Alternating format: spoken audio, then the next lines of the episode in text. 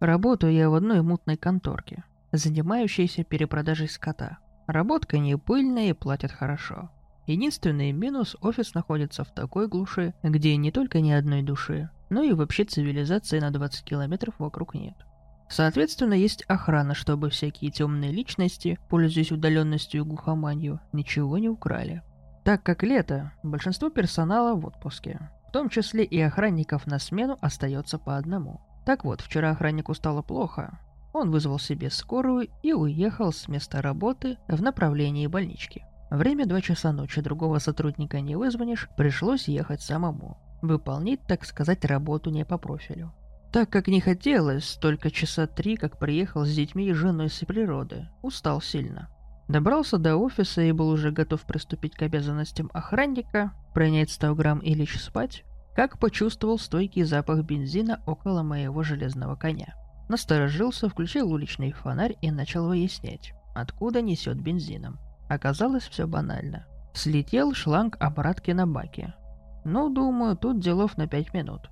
Полез под авто, Ничего не предвещало беды. Накинуть шланг обратно не получилось. Как бы я бы ни извращался аки-змей, все мои попытки были тщетные. И тут я вдруг услышал смех.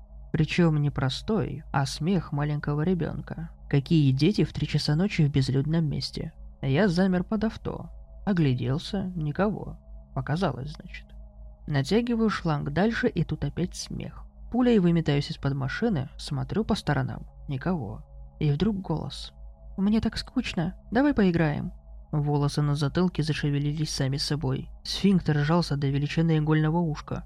Я ринулся в комнату охраны. Там Сайга. Зарядил, патрон достал, бегом на улицу. «Кто здесь?» В ответ тишина. Включился мозг. Думаю, кто пытается меня разыграть. Но тогда этот кто-то может находиться только за моей машиной. Я спрятался за угол, ползком перелез в кусты, из кустов через славонную канаву, в которой сам же любил отлить. Подобрался к машине. Никого. Вылез на белый свет и зло закричал. «Выходите, или буду стрелять!» И тут совсем рядом раздался детский голос, который добил мою психику. «Давай поиграем в прятки». «Все, приехали. А в голову полезли мысли из всяких ужастиков. Волосы шевелились уже не только на затылке, но и в подмышках и на заднице. Я бросился бегом прочь от этого адового места. Пробежал километра три. Запыхался, сел, закурил. Решил трезво оценить произошедшее. Первое. Демоны пришли за мной забрать мою душу в ад. Не верю я особо в эту муть. Второе. Я каким-то образом случайно принял галлюциноген или какую-нибудь подобную гадость. Хотя я ничего не пил и не ел уже 4 часа.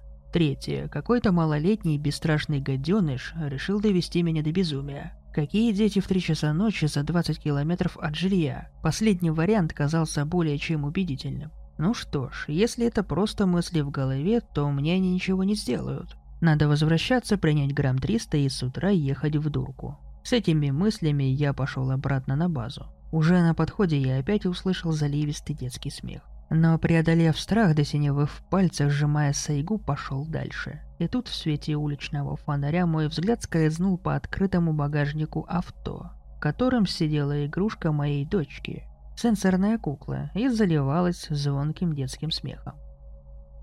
Кукла была приговорена к расстрелу без права подачи апелляции. Приговор был приведен к исполнению немедленно.